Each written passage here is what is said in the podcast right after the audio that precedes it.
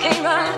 Remember to always be true, no matter what you do. Run it, I never front it. I got my 欢迎收听《行走的背包》，本节目是由喜马拉雅和 Voice Club 电台联合推出，我是今晚的主播哇哇。上期呢，给大家介绍了关于涂鸦的起源，以及在英国、美国、法国等地涂鸦艺术的不同呈现形式和风格。那今天我们就要继续上期的话题，看看还有哪些城市的涂鸦文化是比较出名的。同时呢，也欢迎大家在评论区给我们留言，分享你的心情和你的感受，以及呢，还可以给我们提出你的宝贵意见哦。德国这个国家一直以来给人的感觉是严肃刻板的，可是德国的柏林却是将城市涂鸦演绎的最淋漓尽致的一座城市。在柏林，城市涂鸦可以说是无所不在。走在城市的大街小巷，你会看见各种富有特色的涂鸦，不经意的就闯入了你的眼帘。柏林人也将涂鸦精神发扬光大，他们可能大张旗鼓地出现在高大建筑物的墙面上，可能出现在居民家阳台的栏杆上，还可能出现在诸如 taxi 计费器等小物上。桥洞下、火车站、垃圾房、居民楼、大商场，甚至是政府办公楼，几乎是低头不见抬头见。可以说，涂鸦渗透了柏林的大街小巷、高楼矮房。于是呢，柏林一不留神就成为了一座涂鸦之城。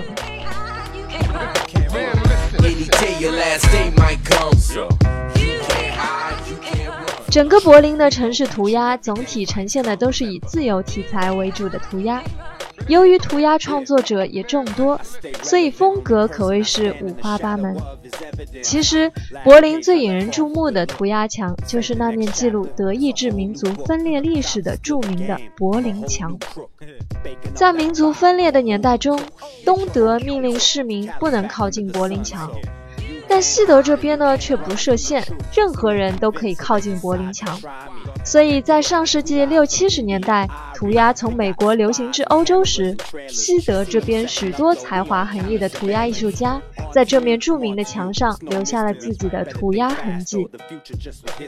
据说当年柏林墙上涂鸦的面积，至今仍是世界之最，长达二十多公里的墙面上满是涂鸦作品。而在这道墙面上留下涂鸦痕迹的创作者也有许许多多，既有远道而来的国际著名涂鸦大师，也有本地艺术家，甚至是普通市民。可惜，大部分柏林墙后来被拆除了，许多涂鸦作品也随之消失，只留下一小段遗址。在一九九零年早期，柏林墙开放后，部分柏林墙被一百十八位来自二十一个不同国家的艺术家在柏林墙上作画。艺术家们在墙上用上百幅的绘画，以不同的艺术方式评论了一九八九年到一九九零年的政治改变。后来，由于城市规划的措施，在柏林墙上的这些绘画无法连续的保存下来。现在我们所能看见的，仅仅是2009年的人稿复制品。著名的东边画廊长1200米，共收录了105幅绘画作品，是目前柏林墙残余最长的一段。Let's get it on. 而在人们的印象中，以钟表制作出名的瑞士是一个严守时间准确度的规矩国家。不过，瑞士对待城市涂鸦的态度却宽容的让人大跌眼镜。瑞士政府认为，虽然在某一个程度上，泛滥的城市涂鸦破坏了社会环境，但是不可否认的是，涂鸦广受年轻人的喜爱，并且通常可以从中了解年轻人的最新想法。因此，瑞士政府相关机构出台规定，鼓励年轻人在特定的建筑或区域进行集中的涂鸦创作。一来可以了解年轻人的想法，二来通过这些年轻艺术家的涂鸦作品来装点城市环境，给严肃的城市带来一点活力。据说以往在日内瓦，涂鸦艺术家们总是偷偷摸摸，而且通常是为了宣泄不满情绪，涂鸦的水准也就参差不齐。直到政府允许在规定区域涂鸦之后，四处涂鸦宣泄不满的现象反而很少发生了。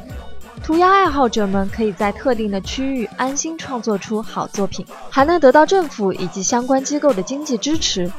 而当地的一些饭馆、商店等商业建筑物，只要提出申请并得到审批，就可以请来相关机构推荐的优秀涂鸦艺术家进行创作，而且可以用很低廉的价格装点外墙。这也让日内瓦城内的涂鸦作品越来越多，并且让作品保持了相当高的艺术水平，成为城市中亮丽的艺术风景。去过日本的朋友们，应该都会对日本城市精致整洁的面貌留下深刻印象。然而，即使是在日本这样的干净国家，也有一些城市出现了具有特色的城市涂鸦，比如艺术气息浓厚的名古屋就是其中一座典型的城市。事实上，城市涂鸦传入亚洲的时间比较晚，因而，在亚洲国家中，城市涂鸦并不多见。但是日本却不一样。这主要呢，是因为受到了美国 hip hop 文化的影响。紧跟潮流的日本年轻人追捧 hip hop 文化，不但让嘻哈服装、街舞流行起来，也让 hip hop 文化中最典型的街头涂鸦出现在城市的各个角落。在名古屋的街头，可以见到不少年轻人的涂鸦作品。当地的涂鸦主要以文字为主，并配以绘画的元素。也许是因为日本漫画很流行，所以名古屋的街头涂鸦也有了漫画的特质。卡通人物形象夸张，通常还用夸张的文字来进行注解。有时候，这些街头涂鸦看起来就像是一幅连环画，充满了故事情节。这也常常让前来观赏的人们引发无数想象。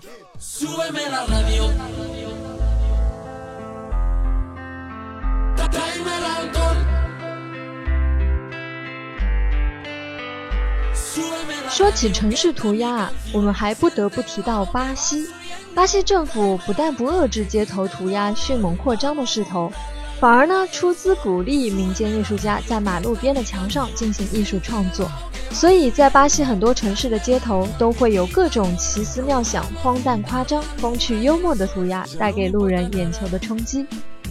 而在巴西的圣保罗、里约热内卢等大城市，涂鸦早就不拘泥于在墙上创作，而是突破传统。涂鸦艺术家们会爬到高架桥、电线杆、油箱、下水道井盖、加油站卷帘门上，甚至连道路上的斑马线上都会留下他们的涂鸦痕迹。总之，只要是能够给他们提供创意空间的地方，都有可能留下他们的艺术作品。在这里，只有你想不到的，没有看不到的。只要处处留心，惊喜就无处不在。而在圣保罗、里约热内卢、巴西利亚等城市，足球文化涂鸦墙则成为涂鸦者最爱创作的作品。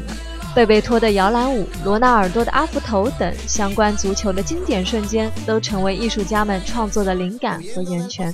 在巴西，还有一位领着不菲政府津贴的涂鸦大师，叫蒂奥塞纳。大胆新锐的创作风格使他成为近年在国际街头涂鸦界有名望的人。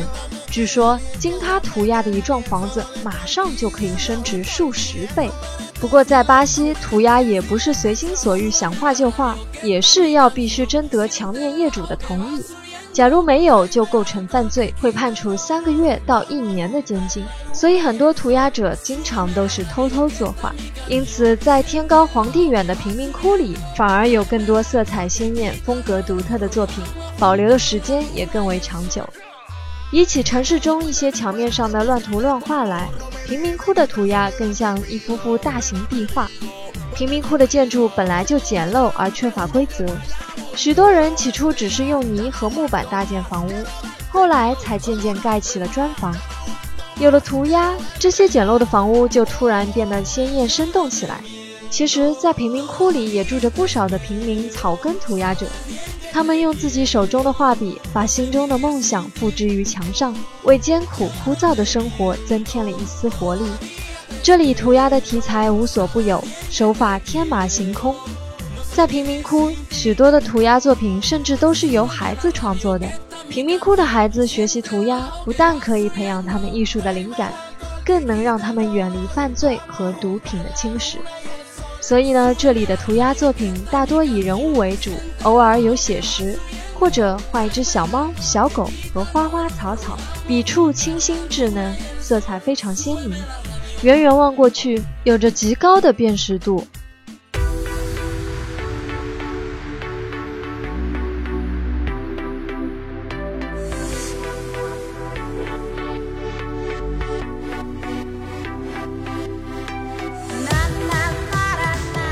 本一样，随着 hip hop 热潮的涌入，作为街头文化的一部分，涂鸦也渐渐开始出现在中国的北京、上海、广州这样的大城市里。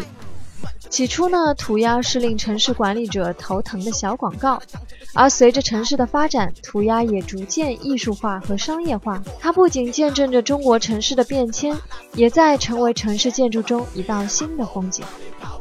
中国的涂鸦有很浓厚的美式风格，形式多为一些变化的字体和英文和美式的卡通。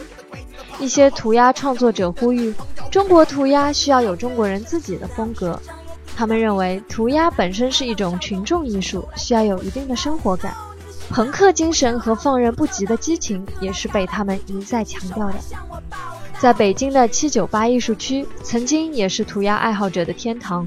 七九八墙头的涂鸦秉承了涂鸦艺术的原始风貌，厕所文学的味道比较浓郁，让人对高雅与低俗的关系产生新的理解。广州的越秀南路曾经是涂鸦创作者的舞台，不过随着城市的发展，用来作为画布的墙面也不断的被拆除。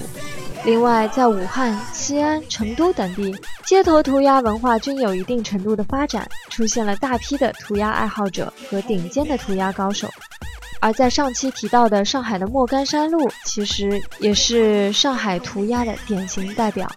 涂鸦艺术家们其实不愿意被大家叫做画家，他们大多数都希望被人叫做作家，也就是 writer。对于城市涂鸦，虽然至今仍存在争论，可是城市涂鸦作为一种艺术形式，依然保持着顽强的生命力。当然，涂鸦文化还有很长的路要走。但是涂鸦代表的那种自由的精神，却是人人都向往的。这也是为什么那么多人喜爱涂鸦最重要的原因。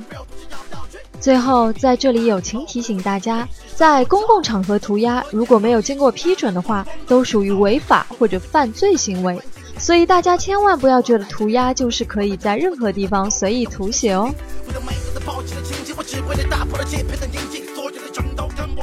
这里是哇哇给大家带来的行走的背包，希望你喜欢我们这期的主题。